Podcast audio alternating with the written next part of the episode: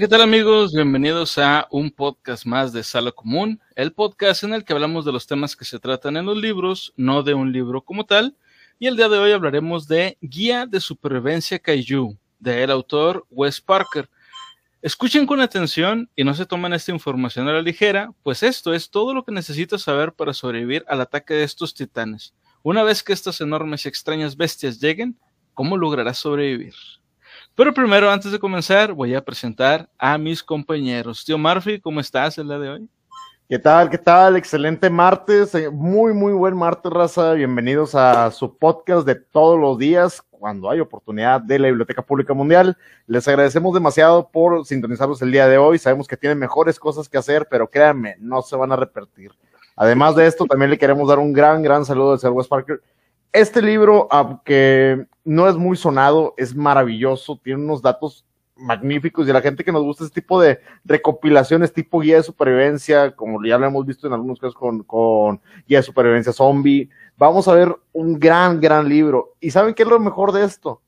El autor está consciente que estamos hablando de él, porque nos ha respondido y está esperando grandes cosas de nosotros. No los vamos a decepcionar ni a ustedes ni a él. Bienvenidos. Ancinamente. Bienvenidos sean todos. Y bueno, también Paul, ¿cómo estás el día de hoy, Paul? ¿Qué platicas? No, todo bien, este, aquí, este, esperando el tema. Este, los monstruos es muy interesante, o sea, sí me gusta todo lo que es monstruería, fantasmería, todo eso. Este, pero sí es muy interesante, o sea, saber qué hacer por si llega a pasar, no sabemos si puede pasar mañana, entonces hay que estar listos. Hay que estar listos para cuando ocurra. Llega, llega Eddie, Eddie. Bienvenido, Hola, Eddie. Bienvenido, Eddie. Hola, Eddie. Eh, vato, quédate, porque este tema está bien interesante y la neta te conviene un chorro, sobre todo en la zona que vives de desastres naturales, créeme. Esto puede sonar a risa, pero es muy útil, es demasiado útil, man. Te lo digo. Y también nos saluda aquí Laura Kingsley. Y sí, bienvenida, Laura. Un saludazo. Laura. Bienvenida, bienvenida. Muy bien, y pues antes de comenzar me gustaría recordarles que si les gusta nuestro contenido, por favor denle like y compartan, suscríbanse a nuestro canal y al resto de nuestras redes, que eso nos ayudaría muchísimo y nos motiva a seguir adelante con este proyecto. Y si nos sigues en Twitch, puedes participar directamente en el podcast con tus comentarios. Además, puedes apoyar a través de Stream Elements, Streamlabs o boymeacoffee.com diagonal BP Mundial. Por lo que te cuesta a ti un café, puedes ayudar a que este sueño continúe y seguir fomentando la literatura.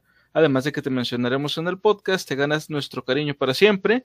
Y si ocupas que alguien reciba sus pataditas en las costillitas, pues le mandamos un caillou. O nosotros vamos, lo que pase primero. Te dejo los enlaces en la descripción, como siempre. Y bueno, eh, antes de comenzar, amigos, me gustaría preguntarles. Ustedes ya habían escuchado, supongo, antes la palabra kaiju. ¿Dónde lo escucharon por primera vez? ¿O para ustedes qué es un Kaiju? Bueno, primeramente, antes que nada, este, le agradecemos aquí, nos viene siguiendo el día de hoy Jos, bienvenido Jos, este, un nuevo follow, un nuevo más, pasa por la credencial de biblioteca, fotografía a color, ambos lados, no más dos libros por semana, chavo. Eh, la primera vez que utilizaron la palabra Kaiju para mí, lo relacionó con el cine japonés enteramente, con los monstruos. Yo disfrutaba mucho de las películas de Godzilla, de King Kong, pero yo no lo veía como un género tal cual. Y luego cuando voy viendo, en Japón es un boom, pero es algo enorme. Dice Post Wallon, ¿qué onda? Pasando a saludar, bienvenido Post. Es pues no me gusta, se suscribe, le quita el follow. ¿Qué pasó, Eddie? Eh, ¿Qué pedo? de todos lados. Nos, había puesto ahí que se iban a rifar tamales. Ahorita es, viene uno. ¿Qué? ¿Tamales? Pues, sí, ¿por qué no? ¿Por qué no, jalo? Jalo los tamales. Ya huevo. Y qué chido que Host nos dio, nos dio el follow. Mándenle un Caillou a Sick Boy. Hay, que hacer como, hay, que hacer como un Caillou. ¿Cómo mandarías un Caillou tú, Felipe? ¿Cómo mandaríamos un Caillou? Depende. ¿A dónde quieres enviarlo primeramente? Porque depende de la zona a la que lo quieres enviar, es lo que, es lo que le llevaría o lo, le, con lo que lo atraerías, güey, para empezar. ¿Para, qué pues, batallamos? ¿Para qué batallamos? Mercado Libre. y listo. Por cierto, Mercado, Mercado Libre, Libre. patrocínanos. Gratis, dice, dice, comenta Inana, hola, hola, hola Inana, bienvenida. Hola, hola, Inana. Y nos comenta Eddie Sigboy, pero que sea King Ghidorah porque está bien verdes. Oye, Eddie, fíjate, Sí. mándamelo por Amazon Coincido. Prime. Hoy es un Cayu fresa. Amazon Prime. Nada de Mercado Libre. Fíjate, Ah, Eddie, estamos platicando Muy ahorita bueno. sobre un proyecto próximo de la biblioteca. Esperemos que te guste ahorita que, sé, que sabemos que eres fan del rey, del verdadero, verdadero rey. Eh, estamos pensando en una, en una cómic que se trata sobre Ghidorah explorando las demás islas en busca de Kaijus para expandir su reino. Va a estar explorando a través de las islas. Estamos llamándole, estamos pensando en llamarle Ghidorah la exploradora. Si nos quieres seguir, nos quieres apoyar, dale, dale unos beats, créeme, se va a poner chida la historia. Neta, sale de mí. Ghidorah la exploradora, güey, te mamaste. ah, jalo a leer Ghidorah la exploradora, güey. Muy bien, ¿y tú, Paul? ¿Dónde, ¿Dónde fue que escuchaste por primera vez la palabra Kaiju? Mira, la verdad, o sea, yo sí había visto películas de monstruos, o sea, de las antiguas y todo, pero yo no sabía que se le decía Kaiju, o sea, a esos monstruos, hasta que la película de Pacific, Pacific Rim, Ah, muy bien. O sea, ya ves que ahí le decían Kaiju directamente a, a los monstruos. Y ya dije, ah, chica, Sí. pues, ¿qué es Kaiju, güey? Y pues ya investigué Wikipedia, no te acabes, de que, oye, ¿qué es? Y Ya, Kaiju es cualquier monstruo gigante y la chingada. Ah, pues son Kaijus. Entonces ya es donde supe que era Kaiju. Ah, chido, chido. Bueno, yo creo que al igual que tú y que mucha más eh, gente, yo también escuché la palabra Kaiju. Mira, la verdad yo creo que la escuché antes, pero donde recuerdo más haberlo oído es precisamente en la película de Pacific Rim. Y digo que recuerdo, creo, creo que la llegué a escuchar antes porque este, yo de, de niño yo era muy fan de las películas de, digo, y todavía, de las películas de Godzilla, donde estaba un vato dentro de una botarga, güey, y que se peleaba con, con otros monstruos que también eran otros güeyes adentro de botargas, pero tú estás morrillo y tú te la crees, güey, y se ve con madre las películas. No, en esos tiempos eran, o sea, era el, los efectos especiales, güey, pues era impresionante, ¿verdad? O sea, a ver, aunque fueran monos, pues te asustaba, güey, porque era lo que estaba en ese tiempo, ¿verdad? Nos comenta Sí, aquí, mira, sí, y- eh, y la- nos comenta el buen Eddie, nos dice ahí, amigos, tenemos que llegar a la ciudad de Japón para destruirla. ¿Pueden ver la ciudad de Japón cerca? Y el guiador empieza a hacer como que, ¿dónde? Y se pone a ver la cámara como, como enfermo, con las tres cabezas así viéndote. Y lo, ya suena un clic por atrás. ¡ting! Oh, es verdad, vamos amigos, vamos. Oye, pues sí, güey, no es mala idea, Eddie, no es mala idea. Dice Kingsley, ahora te mando a Motra para que se te quite por andar queriendo nada, porque ya se están peleando en el chat, que no quiere Guidor, que quiere rodar. Oye, ¿Qué pues, pedo? Pues es que cada no quien es- tiene, yo pienso que su monstruo favorito, o sea, a ver, en corto, ahorita que estamos Sí. los tres, ajá, Cayu favorito, ya, balazo, va directo, derecha la flecha, Cayu favorito, Paul, Godzilla. King Kong, Ah. King Kong. Kong y Sila. Oh, muy bien. muy- Yo le tengo cierto amor a Motra, la neta, cierto, cierto cariño y respeto, porque pues es, no es tan popul, pero está chido y pues parece polilla y así, o sea, con eso ya me tienes ganado. Te voy a decir por qué King Kong, güey, porque Parece King Kong a lo polilla mejor y así. dicen que no es más fuerte o así, güey. Este, yo digo Eddie- que King Kong, Eh. ajá, Eddie y Laura Eh. me apoyan, dice, dice, Motra es chido, lo acepto, dice Eddie, y Laura también puso que Motra es su cayó. Les dije, Motra es la onda. Le dudan, pero Motra es la onda. Motra está chido. Pero lo que me gusta de King Kong es que tiene como que más humanidad, porque como, bueno, en las nuevas películas ya ves que le ponen mucho énfasis a sus facciones de que si está enojado, triste, lo chingada, y todos los demás monstruos. ¿no? O sea, todos los demás monstruos pues están fuertes y ya. Pero es- eh, King Kong es más humanizado, yo creo. Por eso me gusta más. De hecho, de hecho en la ah, eso con, lo- con con lo que estás comentando, en la primera película de King Kong de 1993 trataron de darle ese enfoque de que sí, es una bestia gigantesca y todo, pero tiene alma, tiene corazón. Este, y eh, el, el personaje este de la güera, Andrews creo se llamaba, no recuerdo bien el, el apellido, este, eh, venía a representar esa parte, güey, o sea, donde era como que el rastro de humanidad que tenía Kong todavía al estar enamorado, entre comillas, de la chica, güey. Claro, en, en- de hecho en la novelización de la película, este, de, de este D.W. eh, Loveless, se llama el autor, eh, trataron de darle mucho la vuelta a ese pedo, güey. o sea, trataron siempre de ponértelo como que es una pinche bestia y, y no tiene, no tiene cerebro, pero no, no es así en realidad, este, Kong es más humano. Y sí, la verdad es que como dice, como dice Paul, esa era, eso es como que su rasgo característico. Mira, Sí. nos están comentando aquí el chat por sus monstruos favoritos. Dice Boy, dice mi fab es Gojira y King Ghidorah. Laura King se nos comenta, el mío es el hijo de Godzilla, Gotsuki. Bueno, pues no sé si todavía se llama Gotsuki, a lo mejor ahorita ya es Gotsuke o no sé, salió ahí una animación medio curiosona, búsquenla en el en Twitter, chavos. Y nos comenta Imana, el mío es Godzilla. Es que Gotsuki era en la caricatura, ¿no? Nada más ahí Sí, se llamaba pero- Gotsuki. Pero si hay una película donde sale Gotsu- Gotsuki, perdón. Ay, ya va a salir un eructo. Si hay una película donde sale Gotsuki, pero no se llama Gotsuki, se llama Minila, como Minisila. Ese es el nombre. Pues sí. Pero todos sabemos que Pulgar, Pulgarazzi es el mejor.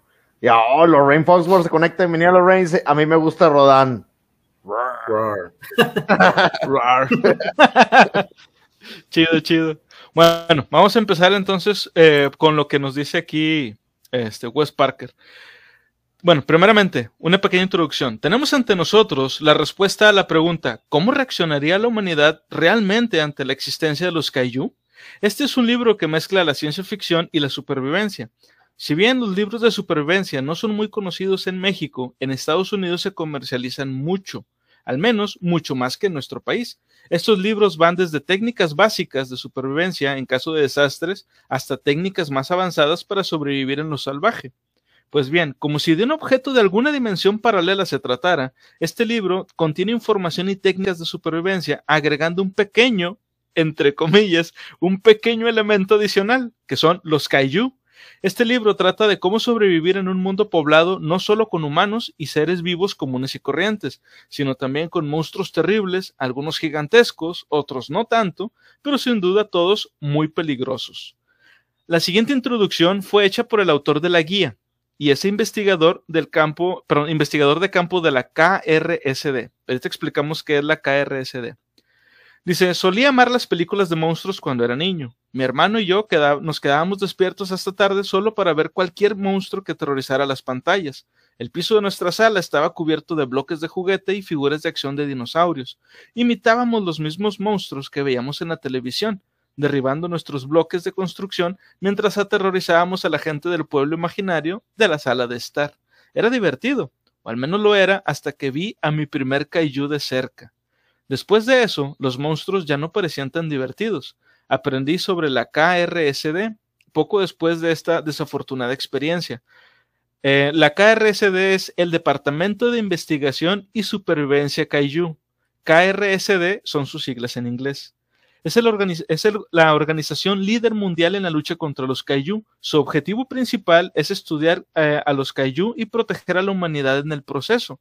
Una mejor manera de explicarlo es que le patean el culo a los monstruos gigantes. Me uní a la KRCD como agente de campo hace 15 años. Durante ese tiempo he, he visto cosas asombrosas y aterradoras. He sido testigo en primera mano de la destrucción que puede causar un kaiju y de las medidas extremas que, se, que, tomaron los humanos para sobrevivir. Lo único que se ha vuelto muy evi- evidente, perdón, a través de mis viajes es que los kaiju están ganando. O sea, de entrada aquí ya vemos que es un mundo, güey, que está perdiendo.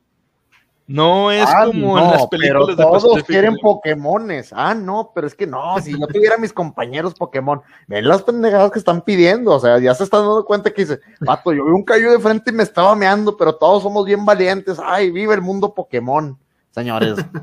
Piensen lo que están pidiendo, aguas, porque todo el mundo empezaba, queremos una invasión zombie, y mira, no podemos con una gripe. O sea, güey, estamos pa'l perro. Ah, güey. Estamos, como humanidad, estamos para el perro. Para empezar. Nos comenta ahí Nana, los Sí, de están más chidos. Pues sí, los Jevisaurios son la onda. Yo jalo, la verdad. Dice, creo que necesitaremos otro team y nos comenta Laura. Pero fíjate, son más de dinosaurios. Normalmente cuando tenemos solamente un kaiju, tenemos como que una figura tipo Godzilla lagartijosa acá, pero tenemos tantos kaiju. Digo, la, la gente que tuvo la oportunidad de ver el, el Monsterverse más reciente pudo haber visto mamuts, este, pues sí, lagartijas de todo Ah, sí. tipo, simios, este, polillas, tortugas, todo prácticamente puede ser un kaiju, o sea, todo, todo, todo. Hay kaijus más inofensivos, como por ejemplo el alce. El alce yo creo que para mí se ve impresionante, viejo, pero pues se supone que es pacífico. Es verdad. Sí. ¿Han visto un alce, o sea, en video, no, no en vivo, ¿va? pero han, han visto un el, el tamaño de esos animales? Sí. Son gigantes, o sea, una vez grabaron, no sé si vieron un video que pasaron así en internet que iban como en una acera el, el- esa madre caminando, güey, y el vato lo iba grabando y el vato, o sea, medía como tres metros ya con los cuernos, güey. Gigante, güey. Sí. Pero pues es Sí, impresionante. está O los osos, impresionante. güey. esa- Si ves un oso parado, son tres metros de puro oso, güey. Enorme, güey, el oso. Ah, sí, Ahora imagínate, ahora imagínate un Kaiju, güey. O sea, el tamaño. ¿Cuál es el Kaiju más pequeño que conoces, güey? Que tú digas, está chavito, es, un sin. El nene consentido. El nene consentido es un cayú. No, es un No, es un dinosaurio. dinosaurio. Pues es un dinosaurio. O sea, en la serie lo vemos chiquitín, pero en la vida real sería gigante, ¿no? De hecho, tienes razón, Paul, porque cuando salía en la serie salían humanos, eh, co- comparando así los tamaños, sí, o sea, el bebé, el nene consentido estaba bien grandote, güey. Comparado con un humano. Es el más chiquito que conozco. Hasta ahora. Yo diría que las primeras versiones de Kong, las primeras versiones de Kong, las del 33, son como que estaba, estaba muy chavito para ser un Kaiju, como ya más adelante lo vamos a ver. Se me hace como que muy, muy pocket. Ese sí era un Kaiju pocket. Y estaba enorme la Eh, ¿no? menos. Sí, de hecho. Bueno, continuamos. Dice, claro, podemos eliminar cualquier gran monstruo malo que surja de las profundidades, pero no antes de que haya destruido la mayor parte de la ciudad. Si bien entendemos más sobre los Kaiju que hace 50 años, todavía no sabemos de dónde vienen, o para el caso, qué es lo que quieren. La mayoría de las veces ni siquiera tenemos alguna pista de un ataque Kaiju hasta que ya es demasiado tarde. El número de ataques ha aumentado desde el primer incidente, en 1933 y no muestran ningún signo de desaparición. Ah, espérame. Eh, se me estaba pasando poner. eh, ahí está. No. Ah. Ahí está. Ahí se ve. Ahí quedó. Eh, ¿En qué me quedé? Ah, sí. 1933. Y no muestra ningún signo de, de desaceleración. Por esa razón, mis superiores en, en la KRSD han considerado necesario crear una guía de supervivencia para que el ciudadano promedio la utilice contra los Kaiju. Durante los últimos cinco años he supervisado un equipo de 12 personas con el único propósito de crear esta guía de supervivencia. Este ha sido un trabajo de amor para muchos de nosotros aquí en la KRSD con, con muchos miembros de mi equipo que han sido afectados personalmente por los Kaiju de alguna manera. Hemos pasado los últimos cinco años entrevistando investigadores del KRCD, personal militar y supervivientes clave de cada ataque Kaiju registrado. Esta guía te dará toda la información conocida sobre los Kaiju. Cada parte de esta guía, cada palabra tuvo un costo inimaginable. No descartes, no descartes esto como el balbuceo de un simple cazador de monstruos. Esta guía y la información que contiene podría salvarte la vida algún día. Solo a través de la comprensión podremos esperar derrotar a la amenaza Kaiju. Ojo, ojo, aquí estamos mencionando que hay cazadores de monstruos. ¿Te imaginas al Steve Sí. Irwin de ese universo, vato? Sería chido, ¿no? Sería yo creo que el vato que escribió este pedo, güey. Algo así, güey, algo así, güey. No sé si vieron la película de los trolls. O sea, que era tipo de primera Troll persona Hunter. que van- Ándale. Troll. Hunter. Sí, Sí, sí. Ah, bueno, es algo parecido. O sea, ya ves que ahí salía un viejillo que como que estaba loco porque no le creían. O sea, el vato era cazador de trolls. Pero los trolls eran gigantes, o sea, como cayús. ¿Te das cuenta? sí. Sí, pero aquí todo el mundo está consciente de la existencia de ellos. Aquí todo el mundo sabe que son una amenaza verdadera y real, vato. Realmente como que el- son, son capaces, digo, no sé en qué medida los tengan o, o- ahorita lo vamos a descubrir según el universo eh, que estamos planteando, pero no sé en qué medida los tengan, si los tengan como deidades, amenazas naturales, cuestión, ya tengan un entendimiento de dónde vienen o qué es lo que desean, pero está, va a estar canijo. O sea, imagínate, un- si hay una agencia que se dedica a eso, hay grupos inexpertos, novatotes que se están aventando los cayos a puro fregazo limpio, pues no, está canijo. Como siempre, nunca faltan los pinches chisqueados. Pero sí, o sea, tiene razón Paul. O sea, este, digo, la gente que no haya visto la película eh, Troll Hunter, búsquenla, está muy chida.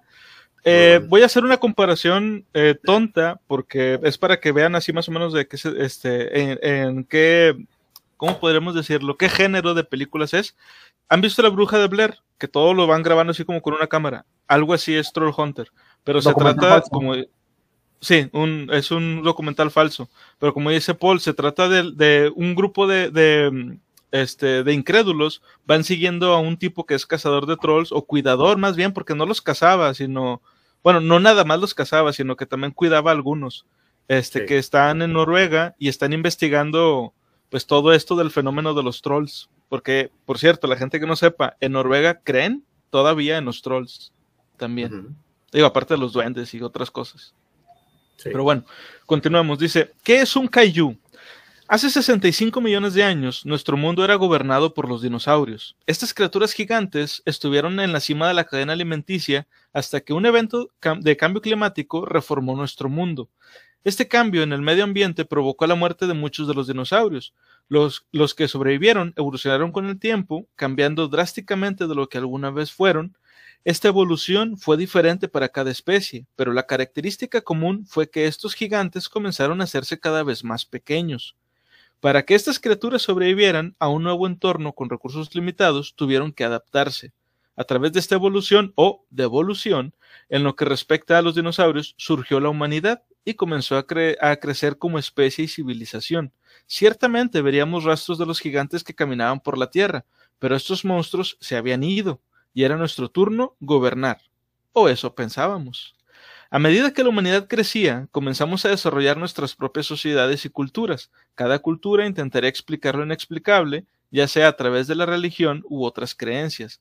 Sin embargo, lo único que tenían en común era que todas y cada una de las culturas hicieron alguna referencia a los kaiju. Hemos visto ejemplos de, de estas bestias en nuestros textos de historia, como los europeos, y sus referencias a los dragones. Los griegos se encontraron con múltiples criaturas como el Minotauro o el Cerberus. Las culturas asiáticas tienen al Oni y su propia versión de los dragones. Estas criaturas aparecen en todos los textos antiguos con muchas similitudes evidentes, independientemente de la cultura de origen. Durante un tiempo se pensó que estas criaturas eran una forma en que la humanidad explicaría su miedo a lo inexplicable. Los historiadores creían que estos monstruos representaban un miedo a lo desconocido, que eran una alegoría de los males de la humanidad. Pero todo cambió después de los eventos de 1933 en la ciudad de Nueva York. ¿Ustedes qué creen de esto de los monstruos gigantes y lo de los miedos o la explicación de nuestros miedos en relación a ellos? O sea, ¿creen que si existieran, así los explicaríamos nosotros? Eh, bueno, se buscaría algo de que científico. Bueno, si es en tiempos ahorita, científico. Pero si hubiera sido en otros tiempos de que, pues no sé, el Dios no lo mandó porque nos portamos mal o algo así. güey. O sea, le buscan alguna razón. Lo que te iba a preguntar, ¿por qué siempre Nueva York, güey? ¿Por qué en otra ciudad no, güey? Siempre Nueva York. Nueva York, Nueva York. ¿Por qué no en Florida, güey? En la playita Ah. o algo así, güey. Yo, yo nada más Muy conozco una, un- un- una persona que diría, el- el- la- los mandó la mafia del poder, los cayús trabajan con la mafia del poder, pero bueno. Cochinos, puercos. ¡Ah, güey. ¡Cayús! bueno, eh, este, para responder así rápido, rápidamente tu pregunta y no arruinar mucho de, de- lo que viene en el libro, básicamente es porque este libro, como, como decía al principio, es como si fuera un objeto de una dimensión alterna en la que todo lo que hemos visto de las películas sí ha pasado de verdad. Entonces, como el primer kaiju del cine eh, es King Kong, pues por eso es que todo empezó en Nueva York. Ah, Pero nada más por eso. Pero bueno, continuamos. Dice, el mundo era un lugar extraño en 1933. La Primera Guerra Mundial acababa de terminar 15 años antes, la Revolución Industrial estaba llegando a su fin y una Segunda Guerra Mundial estaba en el horizonte. Es por eso que los eventos del 33 a menudo se pasan por alto, cuando en realidad eran una señal de advertencia a lo que deberíamos haber prestado más atención.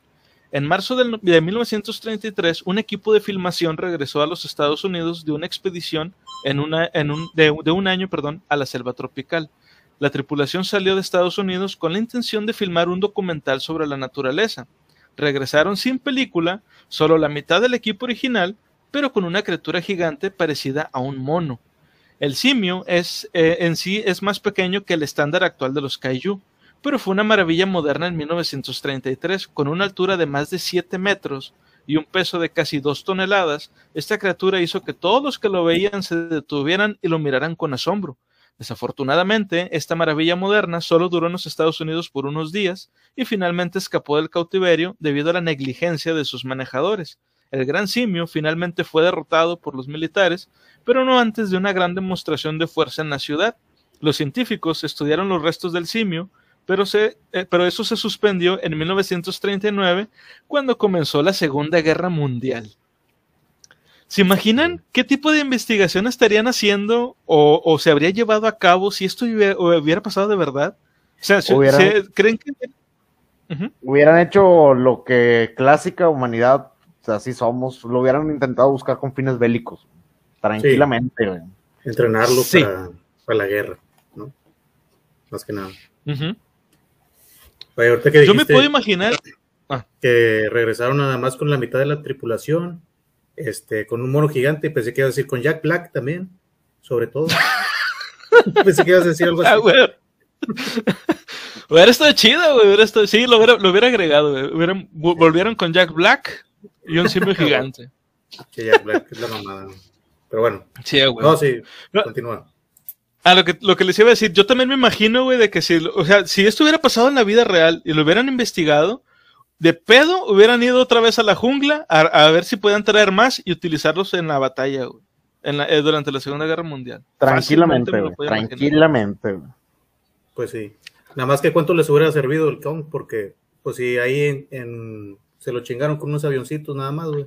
Imagínate en la guerra, pues con unos cañoncitos. Pum, A todo. Mira, a los eh, elefantes, a los elefantes en las antigüedades, digo, lo hemos visto, por ejemplo, en en 300. Si a los elefantes les ponían acaso armaduras para que no los ¿tú no crees que le hubieran hecho acá un tipo de armadura Kong? Tranquilamente lo hubieran. Bueno, nada más que en los elefantes no había balas todavía, eran lancitas nada más. Pero sí, a lo mejor se le pone una armadura matona y a huevo aguanta unos pinches disparos, ¿no? sí, unos cañonazos. Tranquilamente, Sería chido. King Kong con armadura, güey. es como Hulk, como Hulk con armadura. Ándale, será como un Hulk con armadura. Bueno, continuamos. Dice, la guerra genera desesperación y la desesperación genera innovación. Si se puede decir algo sobre la Segunda Guerra Mundial es que fue uno de los periodos más destructivamente innovadores de la humanidad. La guerra dio paso a inventos como los motores a reacción, el radar, las computadoras programables y el proyecto Manhattan. El proyecto Manhattan fue el proyecto de investigación que dio como resultado la primera bomba nuclear. Una bomba que tenía la fuerza suficiente para arrasar una ciudad, que fue exactamente para lo que se usó. A principios de agosto del 45 se lanzaron dos bombas nucleares sobre Japón en el transcurso de tres días. Estas bombas se lanzaron hacia el final de la guerra y resultaron en más de 200.000 muertes de personal militar y civil. Las secuelas de las bombas asolaron al país durante años con la radiación que tiene efectos duraderos tanto en las generaciones actuales como en las futuras. El mundo había cambiado en más de un sentido. La humanidad no solo había creado un arma devastadora que le dio el poder de aniquilarse entre sí, sino que, como muchos expertos creen ahora, estos eventos dieron origen a lo que ahora se considera como el Kaiju moderno, que comenzó a aparecer a mediados de 1950. Entonces, según esto, fueron las bombas nucleares las que despertaron o crearon a los Kaiju. Sí. Pues normalmente eso es lo que se piensa, ¿no? Que Godzilla fue por algo así de radiación, ¿no? Nuevamente. Pero sí. Sí, pues se supone que la película original de Godzilla era una especie como de alegoría sobre las consecuencias de, las armas nucleares y la radiación y todo eso. Entonces, este, pues sí, o sea, en realidad en nuestro mundo, en nuestro mundo donde no hay kaijus, pues la bomba nuclear fue la que despertó a los kaiju. Fue los que, o sea, los kaiju modernos, que viene a ser Godzilla, güey. Gracias a que eh, se inventó la bomba nuclear, en el cine se inventó Godzilla. No pudo haber existido uno sin el otro. bueno, Godzilla sin la bomba. Pero bueno, continuamos. Dice, el origen de los kaiju. El kaiju moderno llega, llega con la década de los 50. Fue un periodo en el que la humanidad se estaba reconstruyendo y tratando de superar la guerra que se había cobrado más de 60 millones de vidas. Durante este periodo comenzaron a llegar informes extraños de criaturas anormales que aparecían en todo el mundo. Las bestias se iban tan rápido como aparecían, y en la mayoría de los casos, y solo unas pocas, se quedarían el tiempo suficiente para que alguien tomara al menos una fotografía borrosa. Estos informes se encontraban en su mayoría perdón, en Japón, que en 1954 vio el primer kaiju moderno. Salió del Océano Pacífico y procedió a aterrorizar el pueblo japonés durante varios días, desapareciendo nuevamente en el océano después de cada ataque. El Kaiju finalmente apareció en Tokio, donde, donde las fuerzas de autodefensa de Japón lo combatieron. Fue una batalla larga y brutal, pero al final los japoneses salieron victoriosos. Fue un momento de celebración y reconstrucción que lamentablemente no duró mucho. Apenas dos meses después de este ataque se produjo uno similar en Estados Unidos. Los estadounidenses pudieron vencer a las criaturas, pero también sufrieron grandes pérdidas. Unos meses más tarde tuvo lugar otro ataque Kaiju en la India. Luego sucedió otro, y luego otro, y luego otro, hasta que finalmente se hizo evidente que estas criaturas eran un problema que necesitaban ser tratado. Los ataques de Kaijus han sido un problema constante desde la década de los 60, y muchos de ellos tuvieron lugar en la región del Pacífico. Para comprender a los Kaiju, primero debes comprender sus orígenes. Desafortunadamente para nosotros, nadie está completamente seguro de dónde vienen los Kaiju. Los científicos del KRSD tienen algunas teorías, pero no se han confirmado nada. No hay dos kaijus exactamente iguales, lo que dificulta el estudio de sus orígenes. Pero a continuación eh, vamos a enumerar los orígenes hipotéticos de los kaiju. Aunque ninguno de estos ha sido probado oficialmente, generalmente se consideran como posibilidades viables. Yo tengo una pequeña teoría.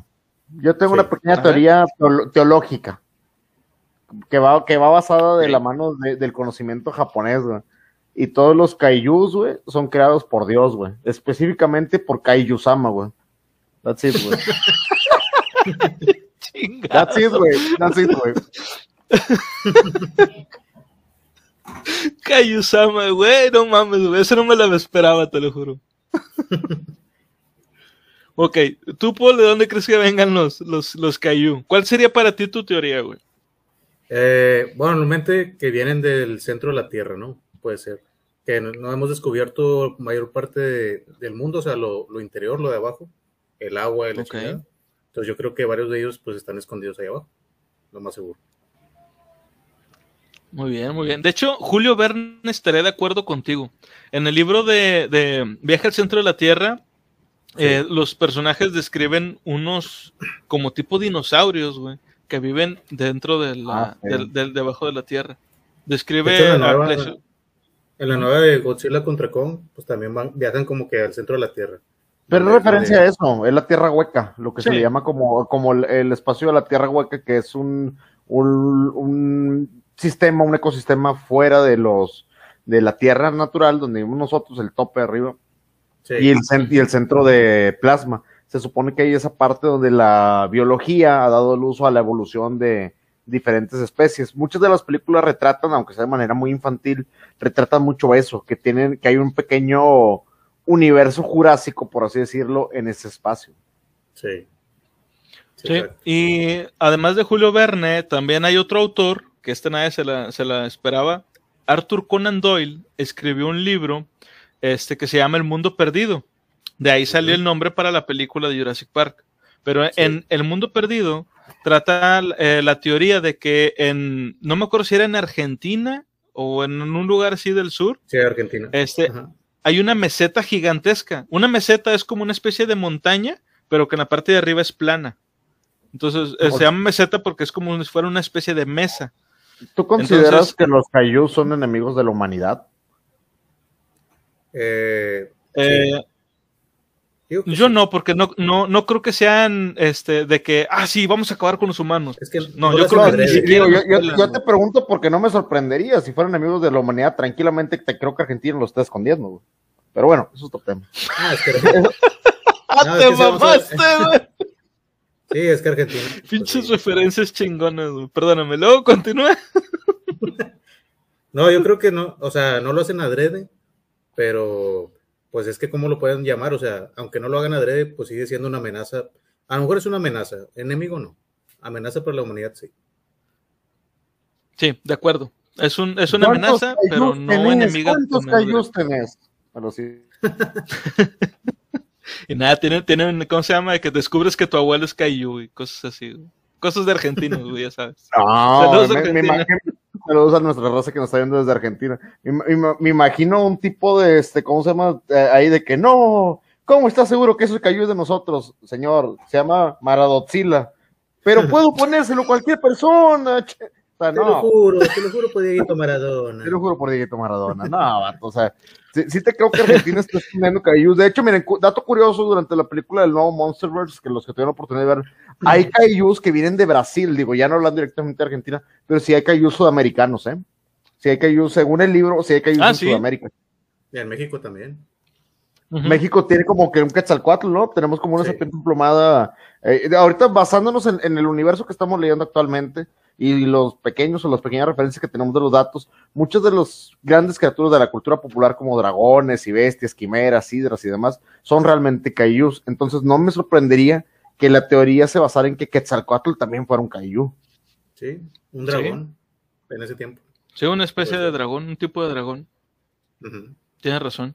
Bueno, según la KRSD, estas son las posibles, las posibles, este, eh, o los posibles, perdón, orígenes de los Kaiju. Primero, el origen nuclear. Probablemente la forma más común y potencialmente peligrosa en que se han creado los Kaiju es a través de medios nucleares. Las personas no fueron las únicas afectadas por los ataques en el 45 contra Japón. Muchos animales y vida salvaje cambiaron como resultado de la radiación y los investigadores del KRSD creen que los Kaiju no son una excepción. La evidencia más condenatoria que respalda esto es el hecho de que casi todos los Kaiju que hemos encontrado desde el 54 han emitido diversos grados de radiación. Por suerte para nosotros, ninguno de estos monstruos ha podido aprovechar esta energía nuclear. Si eso sucediera alguna vez y una criatura fuera capaz de producir energía nuclear a voluntad, los resultados serían catastróficos. Yo creo, yo creo que esto no podría ser. O sea, en mi, en mi fuero interno, yo no creo que pueda haber, o sea, que, que, que la, la, una bomba nuclear o radiación puedan No. crear un kaiju.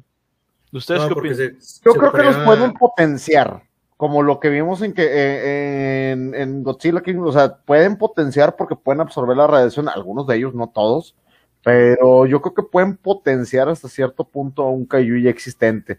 Dice Inana, nos comenta, cuando una mamá Kaiju y un papá Kaiju se quieren, ay, ya estamos hablando de Kaiju abejas. Mira, cu- cuando, cuando Motra, lo- cu- vamos a hablar de, de, de Motras, ¿cómo se llamaba? Eh, ¿Cómo se llamaba el Peteras? De, de- de flores y, y- y abejitas. Sí, sí, papá Kaiju. No, nana, espérate, todavía no es horario, todavía son las diez y media, es horario familiar, tranquila, tranquila. Que está- ya está. Eh, de hecho, por los que tuvieron la oportunidad de ver, hay una demostración de amor entre Kaijus y las de Godzilla las nuevas, donde están este, pues haci- haci- haciendo el monstruoso delicioso, güey, y, y reproduciéndose aparentemente, güey. ¿En cuál, güey? Tú entras a En- otra página, güey, no me mientas. No, Tú estabas viendo otra cosa. no, Está viendo la parodia, no, no. la parodia no por La parodia. No, ala, oye, pudo haber sido cierto, güey. Se, se, se llamaba King Cock, ahora que lo pienso, güey. Estaba equivocado, oye, sí. Pudo haber pasado, pero no. Si hay una, si hay una parte en las nuevas de Godzilla donde sale un cuadro de fondo y hay dos, y hay un cayó arriba del otro, güey. No creo que se estuvieran peleando, güey. Es como, ¿qué están En haciendo los perritos, mamá? Se están peleando. Eh, no, en la 1, güey. Ah, bueno, creo, yo, yo recuerdo en la 1 cuando se encuentra este, los dos Motu, pero los dos. Muto. Este, y que dos Aino Muto. le, le lleva el, el, el silo con, con radiación. O sea, el, el core del, ¿cómo se llama? Del ge- generador nuclear del, del submarino. Ay, ya, pues, mira, y luego dice, luego papá Cayu le dice, ¿por qué no te cuidaste? Y mamá Cayu, no era solo mi obligación. Sí, problemas familiares. ¿Qué pedo? Eso, eso, eso, eso va directo al libro de, eh, de Guidora la Exploradora, güey. Vas a ver, eso tiene que Sí, salir. Bien. Pero, ¿qué, ¿qué ibas a decir, Paul? Ahorita como que se cortó un poquito y no alcancé a escucharte. De lo de. Ah, que preguntaba si tú piensas que la razón sea la, la radiación, ¿no? Sí, que Que si sí. pudiera ser. Yo, en mi fuera interno yo creo que no, pero ¿ustedes? Yo, ah, bueno, yo creo que no porque se tardaría muchos años en.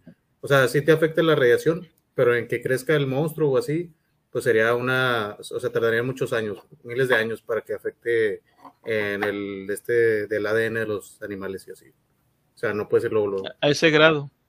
Ujú. Nos cayeron ahí unos 14 bits de Laura Kingsley. Muchísimas gracias por los bits, Laura. Gracias, Laura. Y Ah, concuerdo con gracias. Paul, concuerdo bastante con Paul, porque Paul ahí comenta, se tardarían años. Y pues sí es cierto, digo, si nos metemos en un mundo fantástico tipo Spider-Man y eso, y oh, mutaron de la nada y en cinco segundos ya medían 50 metros, pues eh, te la compro. Sí. Pero si estamos hablando de un mundo de primera, de un universo de primera, como lo, lo describía Terry Pratchett, donde la física y la lógica como que tienen medio sentido, no lo veo viable. Como que Sí. medio tienen sentido. Sí, No, sí, aparte, aparte estamos hablando de un universo paralelo real. O sea, no estamos hablando de fantasía ni nada. O sea, Sí, realista, no realista. Si en la vida real no, no puede ser. Por eso, un universo de primera, segundo está catalogado. Tiene leyes física y lógica aparentemente, entonces sí le veo sentido que no pueden salir de, de, la noche a la mañana. Sí, no. Bueno, eh, yo, yo, yo te digo, no creo que, que, con radiación se pueda. Sin embargo, yo recuerdo haber visto por ahí en, en, en YouTube, haciendo documentales sobre la vida salvaje y, sus efectos, eh, o sea, o cómo, cómo, han evolucionado, por ejemplo, donde hay radiación y cosas así. Sí. Y sí recuerdo que hablaron, pero de unos gusanos, güey, que habían crecido. Pero, o sea, no, tampoco hecho, era así de que gigantescos. Eran como, de, eran chiquitititos y crecieron del tamaño como de un dedo, por ejemplo. De hecho, habían ah, encontrado perdón, también un pescado como el de, del de los Simpson, con varios ojos. Que digan, el, ah, el, sí. el, pescado de tres ojos, ajá, sí. Entonces, o sea, sí puede haber mutaciones, pero crecer gigante, pues te cabrón. O sea, Nos comentan sí, aquí, sí. la verdad, dice, son 14 bits para el tío Murphy porque él también le gusta Motra y ahí le pongo yo, que saquen la Sí, y, pues eso, eso es bueno, saquen la ah, Motra. A mí también, me gusta, a mí también me gusta Motra. A mí también me gusta Motra. Otros a mí también me gusta Motra, entonces. a todos nos gusta Motra. A huevo. A huevo. Bueno, ese fue entonces este, la, el origen nuclear. Ahora, el segundo es experimentación científica. La humanidad siempre ha tenido problemas con la curiosidad y con los kaiju. Esto no es, eh, no es nada diferente. Después de la Segunda Guerra Mundial, muchos países intentaron replicar las armas nucleares ex exhibidas en Japón. Sin embargo, muchos, pero cuando los kaiju comenzaron a aparecer, la carrera de armamentos nucleares quedó suspendida. Los países comenzaron a luchar contra estas criaturas emergentes y a capturarlas cuando era posible. Los especímenes capturados luego serían sujetos a experimentos en un intento de aprender de ellos. Algunos sospechan que ciertos países también esperaban replicar a estos monstruos. La mayoría de estos especímenes eran una categoría más pequeña de kaiju, ya que los más grandes eran muy difíciles de mantener con vida, además de presentar un inmenso peligro para la humanidad. Algunos de los países que pudieron capturar estos especímenes Estados Unidos, Japón, Rusia y Alemania. De vez en cuando, en es, un espécimen escapaba de la contención y representaba una amenaza para una población cercana. Sin embargo, se consideró que el riesgo valía la pena, ya que hemos podido obtener información valiosa sobre los kaiju y su biología.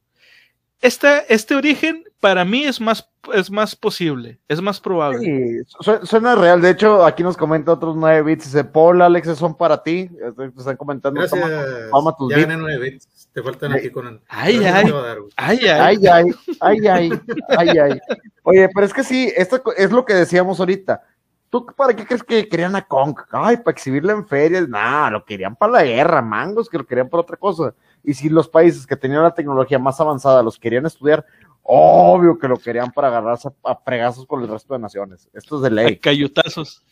A cayutazos. Qué huevo. Eso es más posible. Yo también creo que sí, de... puede ser que sí, o sea, a lo mejor no tenemos la tecnología para hacerlo, pero es más posible que pase así. Que el hombre le haya creado los cayús, puede ser. Pero no por O modificado o sea, uno ya existente. Sí, o sea, no por accidente, sino o a, sí, a lo mejor sacaron su ADN y le quisieron hacer un clon y así se fueron haciendo más. Uh -huh. Puede ser. Eso sí. Sí. Ahora, ¿por qué, ¿por qué para mí esta es la más, es más probable? Porque de hecho ya, lo, ya se han hecho experimentos de este tipo. Hay, un, hay una, una, una vaca, un tipo de res, que este creo que están eh, son criados nada más en cierto en cierto país de Europa no recuerdo bien ahorita cómo se llama pero búsquenlo creo que se llama beluga o algo así la, la vaca y es una vaca que está tan pero tan llena de carne güey o sea por los músculos que tiene está uh -huh. musculosísima esa chingadera pareciera haz de cuenta que estás viendo a Schwarzenegger pero en vaca güey este y eso fue que o sea salió así esa, ese animal eh, uh -huh. seleccionando qué toro con qué vaca. Y así, este, haciendo cruzas y haciendo, este, pues, digo, selección, una selección, eh, pues, digamos, no natural, eh, dieron con esa, con esa vaca, güey. Entonces no tiene casi nada de grasa. Algo de proteínas o algo también. O sea, algo le tuvieron que haber puesto para que la vaca saliera así. Dice, sí. Nos comenta aquí chat, pues no era que Kong fuera muy bonito para el espectáculo, no, no era, nadie se la cree. Pues no, sabías que lo querían para la guerra, o sea, ¿para qué le ibas a querer? Para empezar, no puedes traer taconga que se reproduzca para acá. Digo, nadie le va a aguantar. Pues... Pero es que a lo mejor se hace un buen show, imagínate para solo para mujeres, a lo mejor hubiera pegado. Y se imagínate, pinche, anim, pinche animalote, hijos. Ah, bueno. Y el chango aparte, güey. Y el chango. Eh, Cochino. Entonces, ay, chicos. Pues a lo mejor ahí en ese espectáculo se hubiera pegado un poquito. Entonces sí, pero no, era como, ¿cómo te podría decir? Es, como cuando ves algo en el zoológico que se te es impresionante porque está gigante y demás, pero como que graciosito, graciosito, pues no, no era.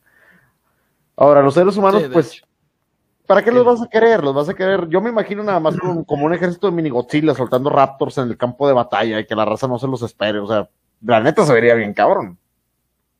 De hecho, si te acuerdas en la película de Jurassic Park, este, la de Jurassic World, perdón, este, cuando se escapa el, ay, ¿cómo se llamaba? El, ese que era como una, mezcla de tiranosaurio con velociraptor.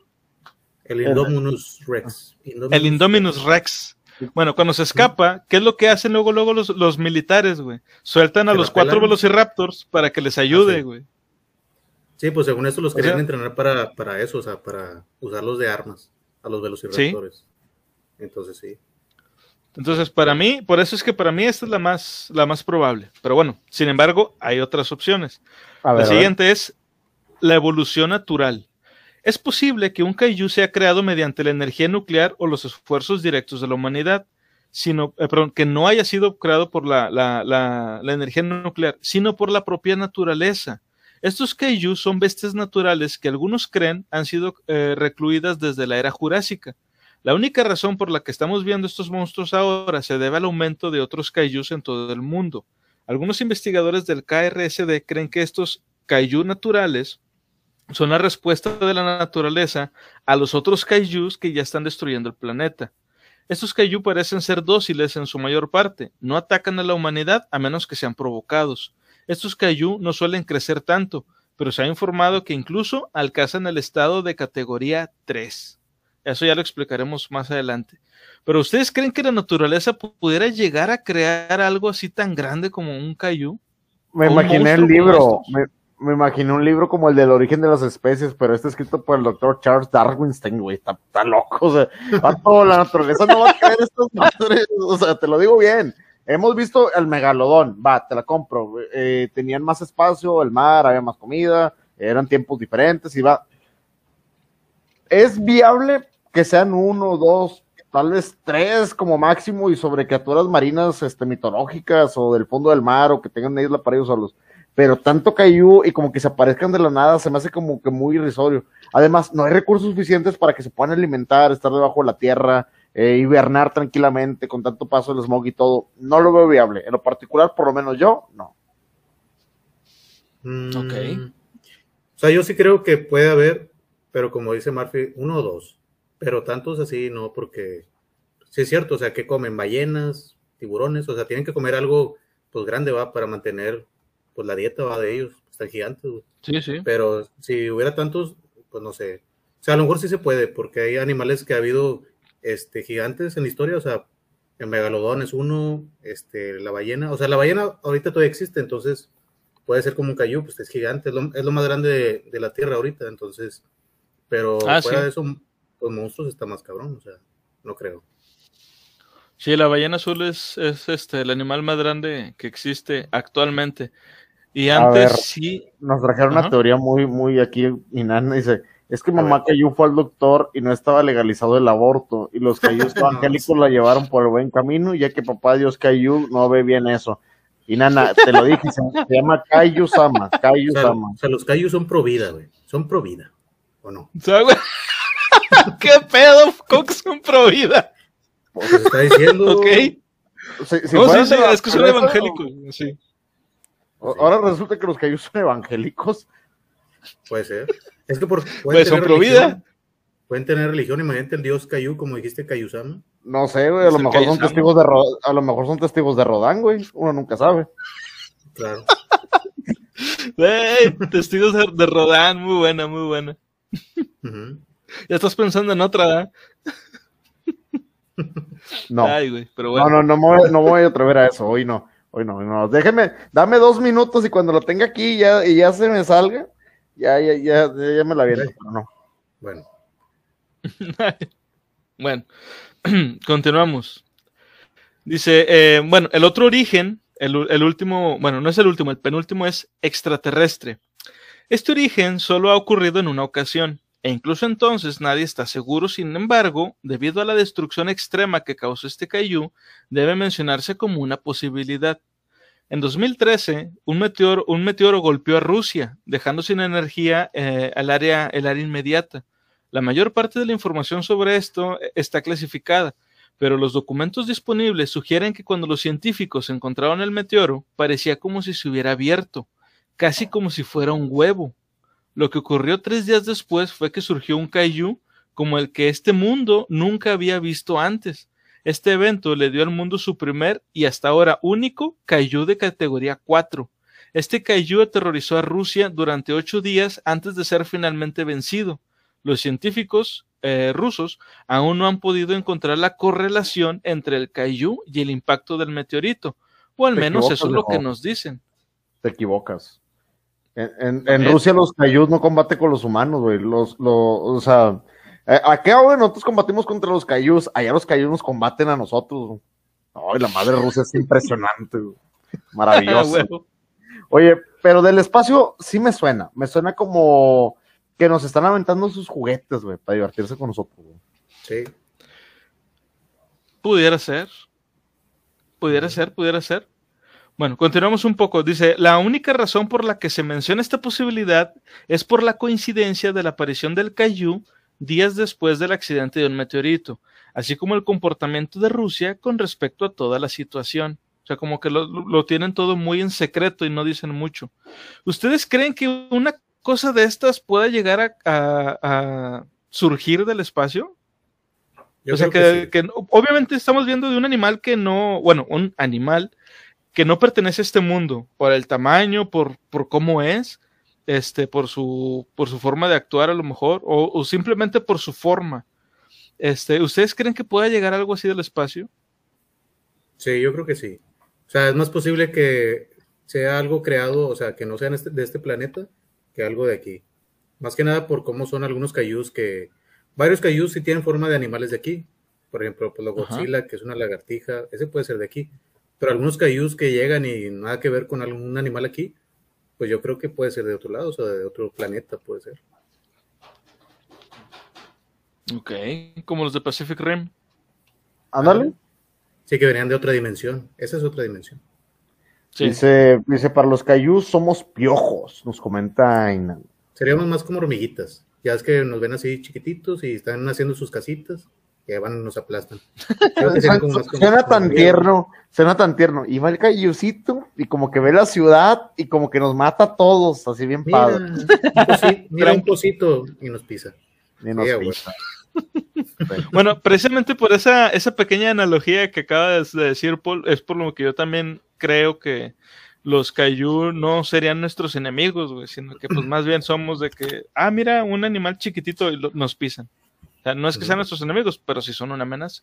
dice bueno, comenta, según los cayús evangélicos, papá Dios cayú, que te digo que se dice cayusama, pero bueno, es del espacio, pues dijo, mi reino no es de este mundo. puede, ser, puede, ser, que sea una plaga que mandó Dios también, los cayús, como la, la... Del espacio. Sí, o de donde sea, o sea, nos mandó eso para, pues como con el arca de Noé y eso para hacernos... Ah, ok para chingarnos, ¿no? Vato, a, a, nosotros, o sea, si, si, nos vamos a poner bíblicos, a nosotros nos mandó langostas y ranas, no nos mandó una lagartija de 50 pues metros con rayos láser, Pues es que vio que no jaló, dijo, no, pon algo más grande a la verga y ya. Lo más, grande. Putas lagartijas gigantes, güey.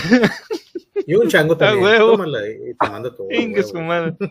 Me, me, me, lo imagino al, al buen Kayusama acá un viernes bien aburrido en su sillón celestial acá, viendo querubines o la, la, oreja, no sé lo que vea Kayusama, ya andaba, andaba viendo. La oreja. Vato, estoy aburrido. Le se voltea con el arcángel Miguel. Oye, ¿te acuerdas de los que teníamos al principio, los dinosaurios? Sí, muy bonitos, señor. Hazme uno de 50 metros y que aviente fuego y aviéntalo a la tierra. ¿Por qué? Aburrido. No, nomás, ¿no? Pues viernes. Es viernes. Por la anécdota. Hay que renovarnos. Hay que Dice, y comenta Inana, Kayusama es de otra religión, no lo confundas, por favor. Es porque son Kayus.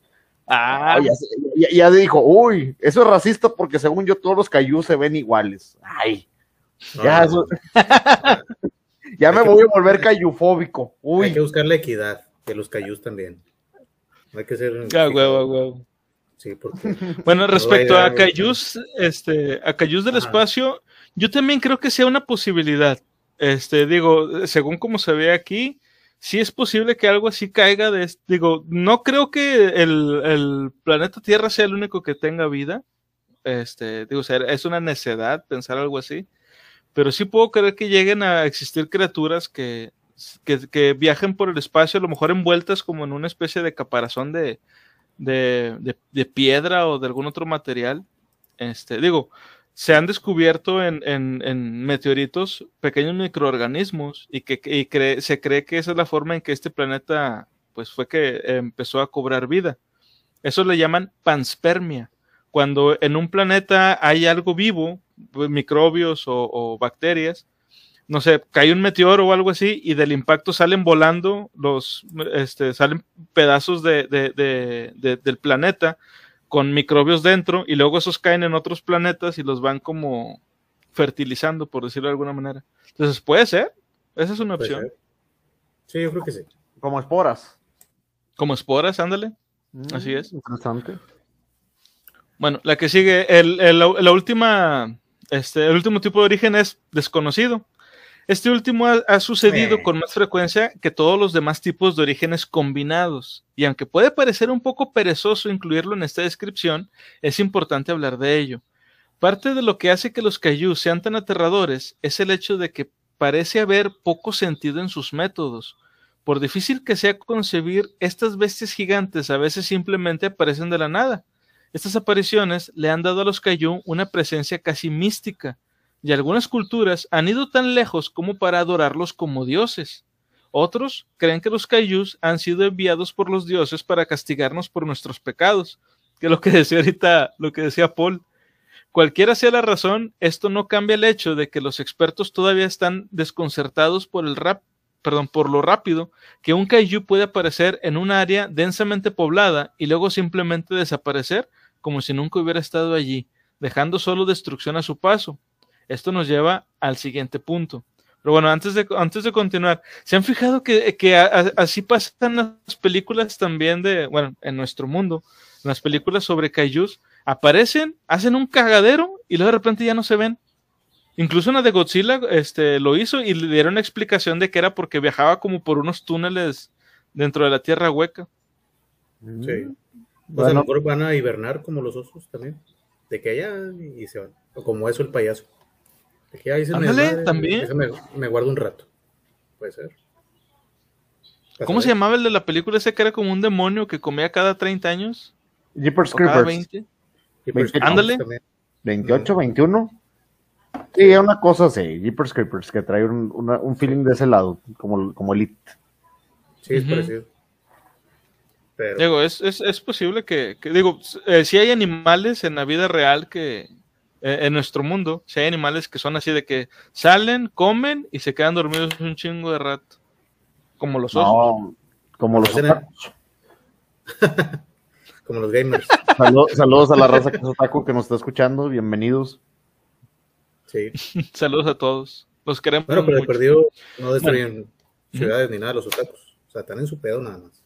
Pero no nos andan atacando. ¿Aún? Aún. que sepa yo. que yo sepa. Bueno, dice, ¿qué quieren, ¿qué quieren los kaiju? Esta pregunta ha desconcertado a la humanidad desde la primera aparición del kaiju moderno. Y la respuesta corta es que no tenemos ni puta idea. Aunque el origen de un kaiju puede explicar por qué aparecen donde lo hacen, la razón por la que atacan sigue siendo un misterio. Después de que apareció el primer kaiju moderno en Japón, la región del Pacífico aparentemente se ha convertido en un caldo de cultivo para estas criaturas. 73 de los 93 incidentes eh, de, de kaijus reportados han tenido lugar allí. Como resultado, muchos de los principales expertos en kaiju del mundo se han originado en esta región. Uno de, ellos es la profesora Momoko Kochi, que ha, ha, dedicado las últimas tres décadas de su vida a encontrar qué es lo que motiva a un kaiju. Ella cree que para que podamos entender mejor los motivos del kaiju, primero debemos entender qué es un kaiju. Para empezar, la profesora Kochi ha desarrollado un informe de clase y categoría para comprender mejor la amenaza potencial que representa cada kaiju. Las Naciones Unidas han utilizado el informe durante los últimos seis años para designar a los kaijus de la siguiente manera. Primero, los kaijus se dividen en cuatro clases, que explican la biología y las capacidades básicas de un kaiju. Es un sistema muy simple que puede ser utilizado tanto por civiles como por militares para descubrir los avistamientos de, los kaijus. Y bueno, este va a ser el último tema de, este podcast del día de hoy. Este, ya en, lo siguiente, en el siguiente podcast ya iremos viendo este, los, las eh, categorías. Ahorita vamos a ver las clases. La primera clase es clase aéreo. La primera de las cuatro clases es probablemente la más peligrosa. Esta clase se usa para describir a los kaiju con la capacidad de volar. imagínense, perdón, cuánto daño puede hacer a un, avión de combate. Ahora, toma ese jet, hazlo 10 veces más grande, dale dientes y garras y mal genio. Imagina que está aterrorizando tu ciudad. Se ha demostrado que estos kaiju no son, eh, no son los que causan el mayor daño, sino no solo son los que causan el mayor daño, sino que también son los que más son los más difíciles de matar.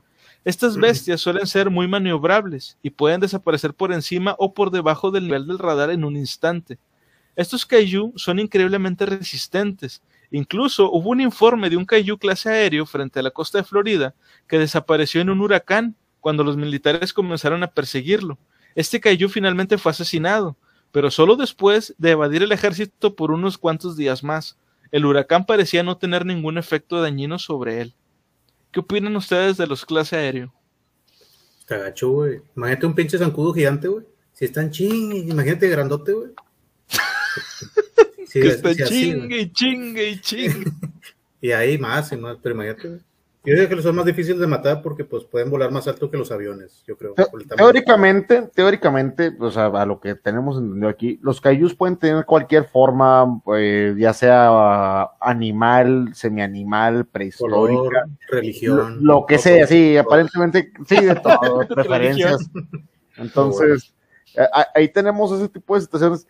Imagínense de que no, tenemos reportado un kaiju aéreo adelante imagínate, no sé, un colibrí o como decía ahorita, por un zancudo. Sí, lo que sea. O sea, está, está potente. una paloma, güey, una paloma que acabas de lavar el carro y bolas, te cubre todo el carro, güey. Te destruye el edificio en popó, güey. ¿Qué haces? Ah, güey. Ah, que, imagínate para limpiar ese pedo, güey.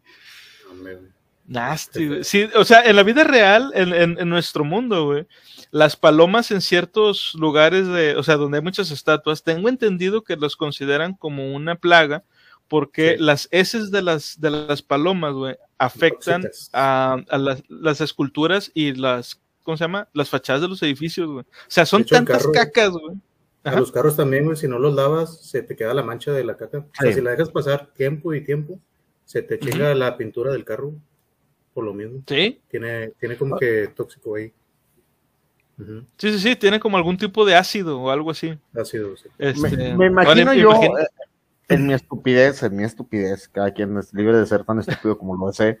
Me imagino yo, conociendo a nuestra cultura maravillosa, linda y preciosa que tenemos en estos países llamado Latinoamérica, me imagino los memes que le dieron de los cayús, güey. Me imagino cantidad de estupideces que la gente de que me imagino un, un en forma de mosca y, alguien le pone, mira, cuando pasan arriba de la casa de tu ex, güey, una babosada de esas, güey, o sea, la, la raza, güey, la raza va, a poner, va a poner eso, o, o, no sé, ponen un pollo gigante y alguien le pone cayú fried chicken, güey, o sea, me imagino unas artes Pero el, el, el cayú aéreo, por ejemplo. Sí, cosas de que mejor un. Dale, dale. Ah, pero, pero, dale, dale, dale. O, así de que tu ex más, tóxica que Motra y cosas de esas del diablo. Pero. Más tóxica que la caca de un caído. Haz de cuenta, o sea, algo así. Bueno, entonces, aquí los aéreos, güey, lo que es volador, como no tienen una forma predefinida para mí, yo me los puedo imaginar al igual que King Ghidorah, igual que Motra, igual que algún tipo de Caillou, tipo pterodáctilo y demás. Se me hace devastador, güey, porque lo peor es que esos vatos van, destruyen y, y péscalos. O sea, Sí. péscalos, güey. Es el Ese es el pedo, güey. ¿Cómo los, cómo los atrapas, güey? Sí. Porque, por ejemplo, un vehículo maniobrable este, rápido sería un, un, eh, o sea, construido por los humanos sería, por ejemplo, un, un helicóptero, güey. Pero No, sería el, es el avión, rápido el entre- avión entre negro. El avión negro ese que hicieron Sí, el, el stealth, Sí. eh, como el ave negra de los X-Men. Ándale. Ahora. Esto la- la- también al mismo tiempo, a pesar del daño que cause, no afectaría mucho la infraestructura, o sea, la, la parte de las columnas vertebrales de los edificios, güey. Y eso también es algo positivo, porque la reconstrucción sabrías que tendría que ser del piso, del piso, no sé, del 30, 50 para arriba, por dar un ejemplo.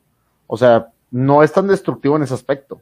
No, no demoler un edificio de buenas a primeras. De un fregazo, no. Eso por lo menos lo veo positivo. Yo creo que ahí dependería del tamaño.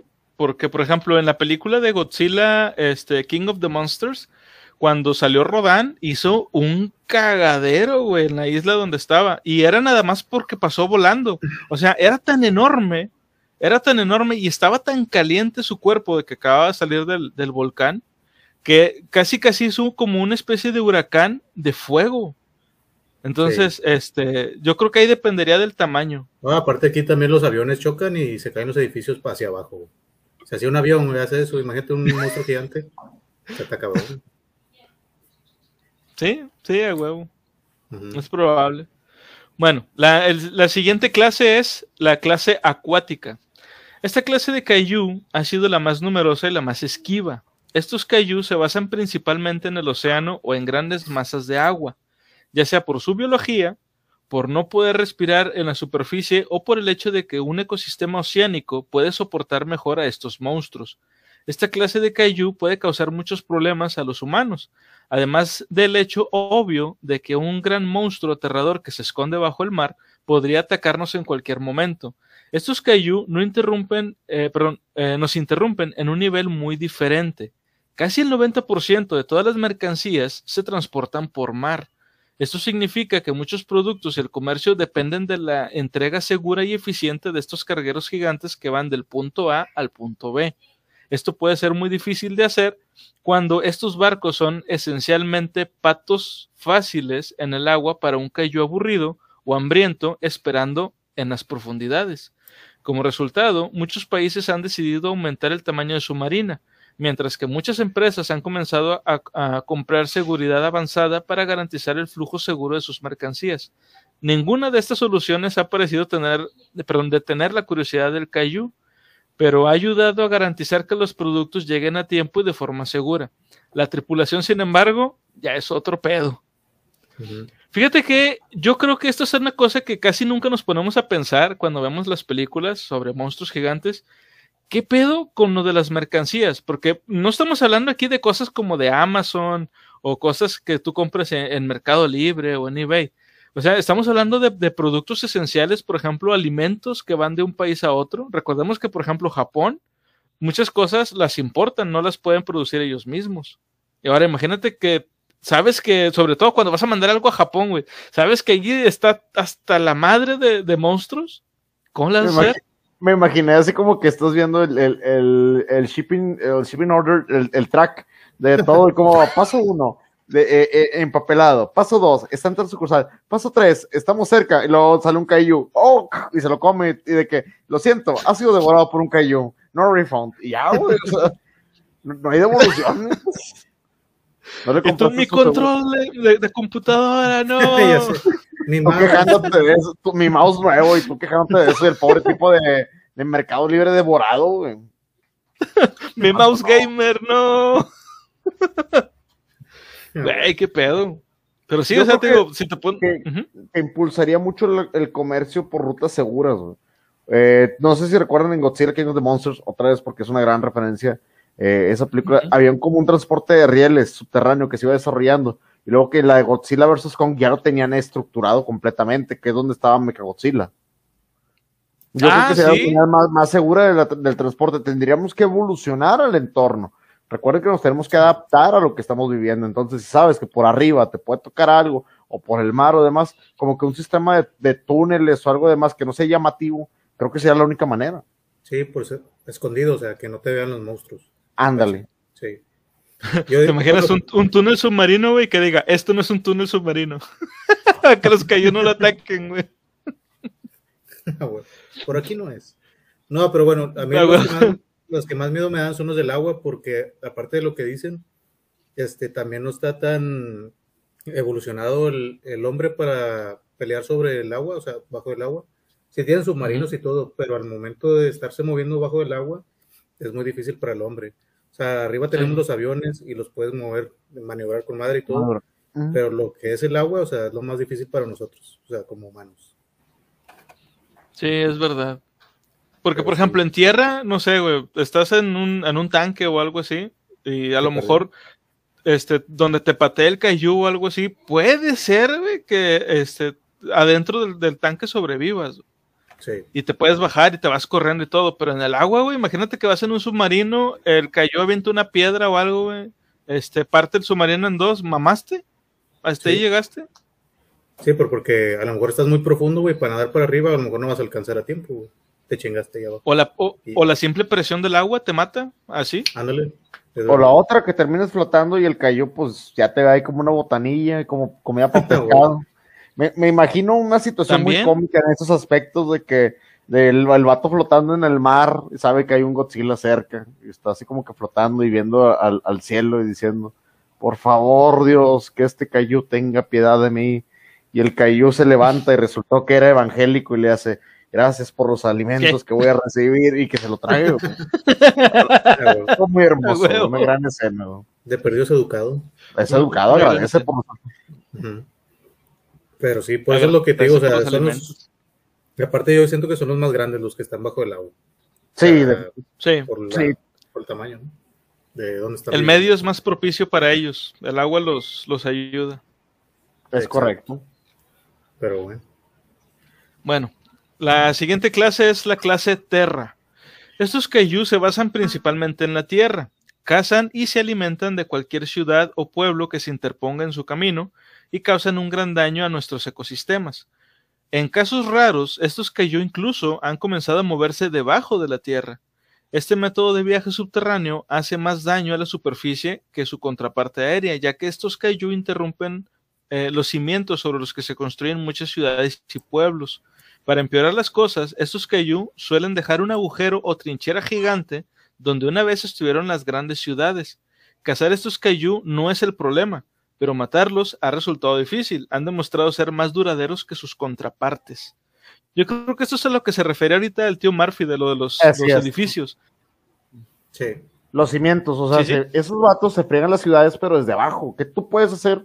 Este, ¿qué es lo que puedes hacer? Digo, ahorita ya comentándolo en serio que le comentaba a Eddie, quédate, porque este tipo de estaciones, ellos que ven una ciudad este, tan sísmica, entienden perfectamente los daños estructurales que pueden llegar a ser generados de manera natural por sismos y por placas tectónicas que se mueven. Ahora imagínate la constancia de los efectos por Kaiju. O sea, te estoy hablando de un terremoto de manera natural. Ellos saben y nosotros sabemos como mexicanos hemos visto episodios muy fuertes generados por terremotos y sismos de manera natural. Imagínate lo que pueden causar estas bestias. Sí. Por eso decía el comentario con él. Sí, igual imagínate uno de, como el de la película de Tremors. ¿Se acuerdan de, los que estaban así por abajo de la tierra? Debajo del agua. No, lo de la tierra, la, que salió, la que salió este Kevin Bacon, creo que salió. sí, es Kevin Bacon, que son como unos gusanos gigantes que tenían un pico, lo abrían y salían como con unas lenguas. Sí, y iban abajo por la tierra, o sea, imagínate uno así gigante, güey, el, desmadre que haría. O sea, un tremor gigante. Sí. Como lo, me lo imagino como los de Beetlejuice, más o menos, pero en, pero en forma de tremor. Es como esos. Pero imagínate gigantes. Sí, imagínate salen, una así, pero, pero como hay un delay en Zelda donde peleas contra unos de ellos y te tienes que poner una máscara gigante para combatirlos. Es nada más la única parte del juego que te lo puedes poner en el Mirror's Mask. Pero ah, pasan unas, unas criaturas iguales, así como tipo tremors gigantes, y que pues, tienes que volver gigante para combatirlos. Es que imagínate que un tremor de esos gigantes pase por la, la falla de San Andrés. Ya es que es donde, según esto, salen todos los terremotos. Vale, que eso, güey, que consumaba ahí una, una plaquita valió que eso todo. Ahora imagínate que se metan los sistemas o que se meta al sistema subterráneo del metro, o que se meta cualquier tipo de, conducto, por ahorita que estamos hablando que esté debajo de la tierra, que lo destroce. Sí. Eh, son peligrosos por el simple hecho de existir. Sabes que van a hacer un daño estructural muy pesado y no creo que, y yo creo que eso nos va a restringir como que el avance a ciertas cuestiones de edificios o, o, pues lugares para vivir de forma hacia arriba. Yo tengo una duda ahí, o sea, por ejemplo, los, los de los aéreos, pues pueden vivir, no sé, en las montañas y la chingada, ¿no? Por, por no sé, puede ser. Los, los del agua, pues abajo, ¿no? O sea, escondidos. Pero estas madres, ¿dónde, dónde estarían ahí escondidos? O sea, ¿dónde se esconderían estos monstruos gigantes, güey? Muy probablemente bajo tierra, güey. Pero, o sea, en, en, como le llaman de repente, bolsas de aire que haya debajo de la, de la tierra, güey. O a lo mejor ellos mismos cavan como una especie de, de guarida. Pues. Ajá. Puede ser, pero tiene que ser una cueva gigante, o sea, tienen que buscar así un lugar vacío, no sé. Bueno, les vale que eso va, donde sea. Pues, pero. Yo me imagino como los topos, güey. O sea, un, un, hueco que básicamente es nada más donde se van a acostar y ya, güey. Como un. Como la guarida de un dragón, dices tú. O sea, nada más como que sea su lugar de descanso y que se retiren. Sí, como los osos. Sí, sí, sí. Y, y, fíjate, sí es cierto, güey, porque ahorita me puse a pensar con lo que dijiste del, del metro. Imagínate que, que un, un, gusano gigante, un tipo tremor, güey, pero de, de tamaño Kaiju, güey, ni siquiera quiere atacar el metro, güey, sino que nada más por pasar cerca, ya hizo un cagadero, rompió, por ejemplo, las vías y este se queda atrapado el, los vagones eh, entre dos estaciones. Pues ya ves que es este como un túnel, güey. ¿Te imaginas todo lo que hay que hacer para poder rescatar a esa gente? Y ni siquiera estamos hablando todavía de luchar contra el gusano, güey. Estamos hablando de rescatar a esas personas nada más porque el gusano pasó por ahí. Todo lo que hay que mover de, de, de, gente. Ya ves lo que pasó, por ejemplo, en Chile con los que se quedaron en una mina. ¿Sería algo ah, parecido? sí. está cabrón. Entonces, o sea, pues, son, serían los más peligrosos, güey. O sea, no sé si hay, hay otra o sea, ¿son los aéreos, los de agua y los de tierra? ¿Falta otro o es el, último este? Faltan dos. A ver, a ver, échalos, échalos. Sí, antes de decirlo. Bueno, el, que sigue es la clase Nova. Esta clase trata sobre kaijus que pueden viajar dentro y fuera del espacio. Estos kaiju todavía son relativamente desconocidos para nosotros, y como explica el profesor, la profesora Kochi, la única razón por la que se habla de ellos es porque creemos que ya nos hemos encontrado con uno como este en Rusia. La clase Nova podría potencialmente paralizarnos contra la guerra futura con los Kaiju, así como también condenar tecnológicamente a la humanidad. Un Kaiju que pueda viajar hacia o desde el espacio exterior posee una amenaza única para los sistemas de satélites de la Tierra. Se depende de estos satélites para gran parte de la tecnología que utilizamos en la actualidad incluidos los teléfonos móviles y otras formas de comunicación, sin mencionar que este Kaiju podría estar infectado con una enfermedad alienígena que podría afectar a la humanidad de formas desconocidas. Las otras clases son malas, eh, son, son malas noticias, pero lo que hace que esta clase sea tan aterradora es que hasta que entre en órbita de la Tierra, no hay mucho que podamos hacer para defendernos de ella. Sí. ¿De este qué creen? Trayendo algo del espacio, como es desconocido, ya nos carga la fregada. No sabemos contra qué o sea, no sabemos contra qué nos vamos a defender. No sabemos qué puede hacer, si es tóxico, si el ambiente sea redactivo, si tenga piojos o liendres, no sabemos. O sea, vato, estamos indefensos, güey. Liendres espaciales. Liendres espaciales es con tamaño critter, güey. O sea, los critters son liendres espaciales, para que entiendan. O sea, tenemos broncas. O sea, es, es el miedo, yo creo que lo desconocido, porque no sabemos, como, como tú decías, lo trae del espacio, ¿qué tal si trae un virus? O al revés. Puede ser como la guerra de los mundos. Ah, que se mueren, que se, que se mueren con el. Con algún virus de aquí que ellos no, pues nunca lo han tenido en miles de años, y nosotros, pues sí. Este, Pero en lo que en lo que se muere, ya es un cagadero. Yo opino, yo opino, sinceramente, que tengamos listo un misil con la, con la vacuna AstraZeneca, porque esa cosa pega como patada de mula y cuando caigan, ¡pum! directo, Lo pues, vacunamos, pero de perdido lo agarramos débil unos dos, tres días. Sí, pues para que le den la temperatura, güey, que se sientan feo y no se quieran levantar, güey. No es nada contra la vacuna, gente, la verdad, háganlo, es enteramente necesario. Yo se los he comentado en todos los podcasts, es muy importante que se vacunen.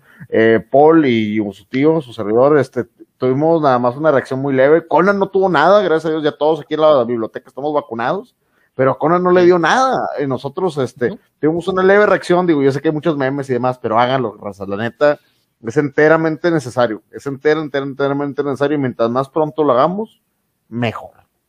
Sea, huevo. Sí, vacúnense, neta. Este consejo te Eh, doy, pero sí respecto a lo del... yo, Marpis, hoy. Pero hab- hablando ya respecto a esto de, de, de, o sea, los virus espaciales y todo eso, sí es cierto, güey, o sea, imagínate que, por ejemplo, el, el- el monstruo este caiga y a lo mejor del putazo se muere. Digo, quién sabe, ¿verdad? Pero lo que contamine, güey, no sé si se acuerdan de la película esta de, de ay, ¿cómo se llamaba? Este, una película que también está así grabada de que con un, ah, Cloverfield. Ah, Cloverfield. Este, pasa algo parecido, güey. Ajá, bueno, en teoría el monstruo de Cloverfield, la gente que no haya visto la película, es una película este, en primera persona, muy buena la película, como película está muy, muy chida. Este, no les voy a, platicar mucho la trama para que la, la puedan, la, la puedan disfrutar, Ya, pero en la película, Tiene- Tiene como 20 años la película ya, güey. Spoileala. No sé. no, pero pues es que No, lo no, importante, no, lo, lo no, chido de la- no, no. Tiene, esa película tendrá 15, te lo digo porque yo todavía salía en ese tiempo, éramos novios, mi esposa y yo, y la, y nos tocó que estaban exhibiéndola en los, aquellos cinemas antes de las marcas grandes, que eran como cinemas más particulares, y me acuerdo que estaba, sí, entonces te digo, tendrá unos 15 años, a lo mucho, investigalo, pero no tiene más de 15 años. bueno, igual son un chingo de años, güey. Ya lo puedes spoilear. Ya si no la vieron, ya. Es que en sí no, ¿Qué pasó, no, no hay, no hay muchos no hay mucho spoiler, o sea, es que en sí lo que de lo que trata la película es la travesía de un grupo de supervivientes. Y Entonces, pues le van pasando cosas, pero lo, lo que a lo que iba yo es que hay una parte de la película en donde los militares están grabando este a, a la criatura, a- le dicen Cloverfield a la criatura y se ve como que algo le va cayendo del estómago. Y cuando le hacen unos acercamientos, se ven como, imagínense como una especie de, de como unas arañas, pero del tamaño de perros. Y esas Sí. madres eran como si fueran pulgas que traía esa cosa. Y se supone que Cloverfield, eh, según la, el lore de la película, cayó del espacio. Entonces esas madres eran como una especie de, pulgas y atacaban a la gente, güey. A lo mejor este güey se muere, el- eh, o sea, el, el Kaiju se muere del chingazo, pero a lo mejor las cosas que traiga por dentro sobreviven y es lo que nos ataca, güey. Pudiera ser Sí. también. Me imagino una solitaria espacial, güey, tipo como la que estaba en Star Wars, la que se intenta atacar la nave. Una Sí. solitaria espacial. del pero meteoro. Sí, ándale, a huevo, una cosa así. Bueno, Bueno, tenemos y cuatro, el último- cuatro, es- ¿cuál es el quinto? A ver, si ya tenemos eh, terrestres, acuáticos, voladores, espaciales, a ver, ¿cuál es el quinto? A ver, échalo. Sorpréndeme. A ver. La quinta clase es híbridos. Aunque Eh, solo hay cuatro clases de Kaiju, es importante tener en cuenta güey. que Me- hay me- que tener en cuenta que en algunos es mexicana, casos para toda la gente que es mexicana, me imagino al sargento López de que, que respondiendo un llamado de que hay cayús aquí, ¿qué cayó? Aéreo, volador, espacial, y el vato, campechano, carnal, viene revuelto con todo. ándale án- Ándale. Eh, lo- los campechanos, Sí, ándale. los, los campechaneados. Dice, es importante tener en cuenta que en algunos casos se ha demostrado que el Kaiju cambia. Algunos Kaiju han demostrado la capacidad de cambiar, eh, perdón, combinar características de, de- de otras clases. Un ejemplo común de estos son los Kaiju que se mezclan entre las clases acuática y terrestre, y se sabe que aterrorizan los entornos costeros. Aunque afortunadamente no los hemos visto todavía, no está descartada la posibilidad de que un Kaiju evolucione. Estas increíbles bestias nos han mostrado una y otra vez las increíbles demostraciones de su poder natural. El profesor Kochi, perdón, la profesora Kochi teoriza que algún día puede aparecer un Kaiju que pueda adaptar su cuerpo a, a su entorno, como hacen muchos animales. En ese caso, el Kaiju podría resultar un flagelo para toda la humanidad, pero con suerte sería eliminado inmediatamente. ¿Qué opinan de los híbridos? O sea, ¿cómo? O sea, puede volar, nadar Kaiju y, y todo. O sea, puede ser todo. ¿no? Algo así. Un kaiju que pueda, pueda cambiar según sus necesidades. Por ejemplo, imagínate que es un kaiju este, acuático. Eh, y cuando sale a tierra, a lo mejor no puede caminar como pues caminaría un kaiju de, de tierra, pero puede Sí. utilizar las aletas para volar, güey. Como, imagínate como una especie de mantarraya. ¿Te quieres, ¿Te quieres mear? Imagínate un, cay- un Kaiju tardígrado. La humanidad Ándale, se condenó, güey. La humanidad se condenó a la fregada, güey. Un ornitorrinco. Puede ser también, ¿no? Ese es híbrido, el ornitorrinco. Sí, porque, eh, bueno, más o menos. Ah, no, qué miedo, güey. Imagínate un ornitorrinco gigante. Sí, más o menos Pero- algo. Pero te digo, o sea, imagín. De entrada, ay, qué bonito se ve. y luego ya te vas corriendo. Un, un osito panda, güey, o algo así. O sea, sería como güey, imagínense un Kaiju perezoso. Imagínense destruyendo la ciudad en cámara lenta, así como que el vato todo. Se quedó dormido el vato. Oye, Sí, no. ¿Dónde? Bolas, este me madrazo. No, no, raza, o sea, un, ga- un gatito gigante, así como que todos, ay, qué tierno, y la madre se te traga, o sea, ta- estamos muy güeyes, seamos sinceros, estamos muy güeyes y lo veríamos como, ay, qué bonito, y madres, que Sí. Tómame una foto con él. Pero sería fácil Sí, de sí. tenerlo, güey. Le avientas, la, le avientas una bola de estambre gigante. De esas que hay tantas en las carreteras de Ah, Estados sí. Unidos. Eh, eh, eso es demasiado tengo- complicado. Te Sí. subes a un helicóptero, avientas con un láser apuntando hacia abajo y que lo empiece a corretear, güey. Sí, lo, y lo al Ándale, agua y, también. y le valió queso. Ándale. Y valió quecho. Se lo come otro Kaiju. Un cayu perro. Un así. Cthulhu. Un Kaiju perro.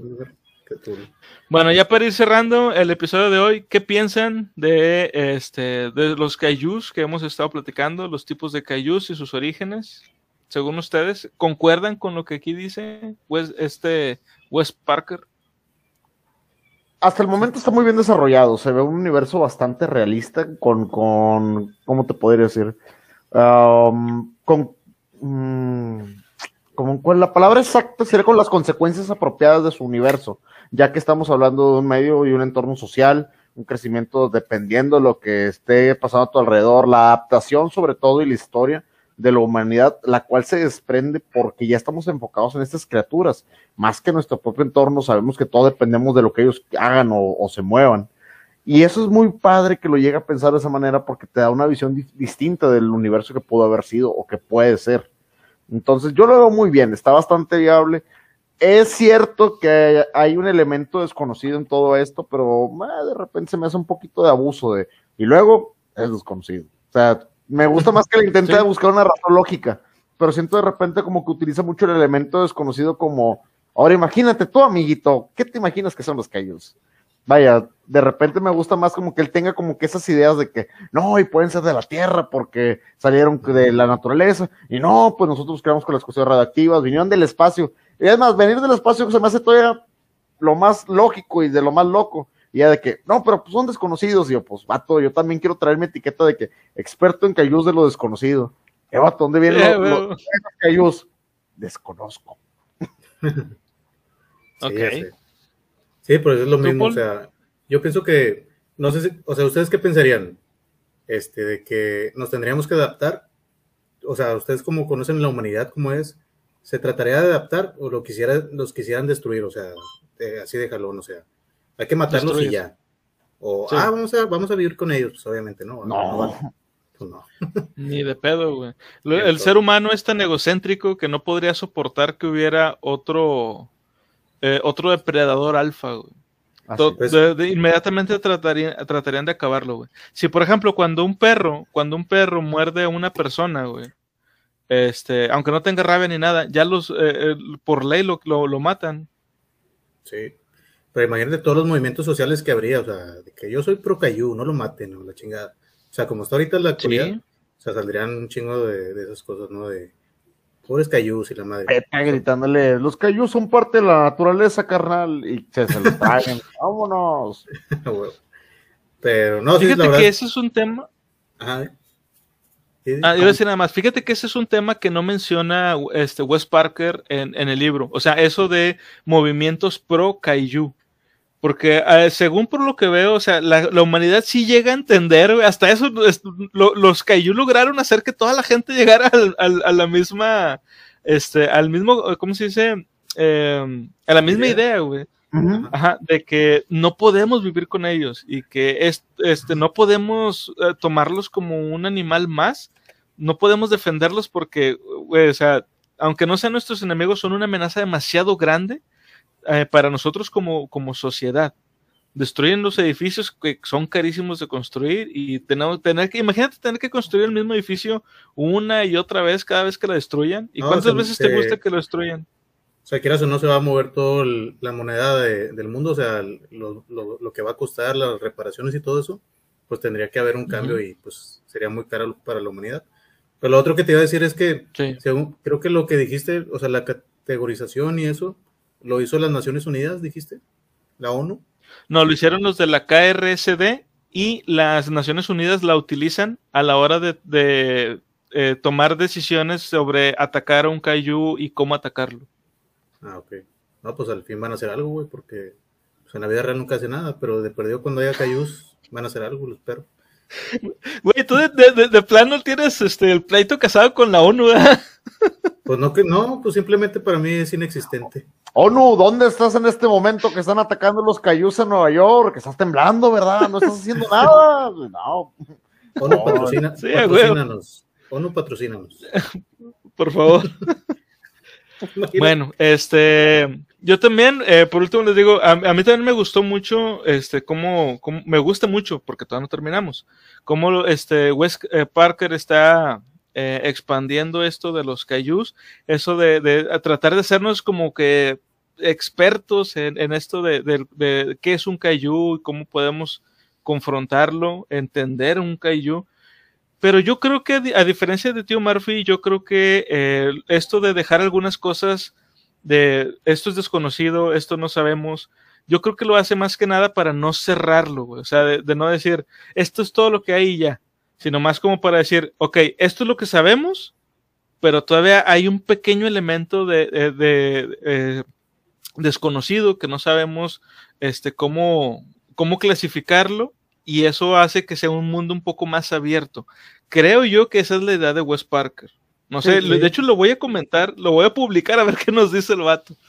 Pero bueno, creo que es eso. Sí, para que nos deje la Este- imaginación algunas cosas también. Para que nosotros imaginemos Sí. cómo puede ser. Sí.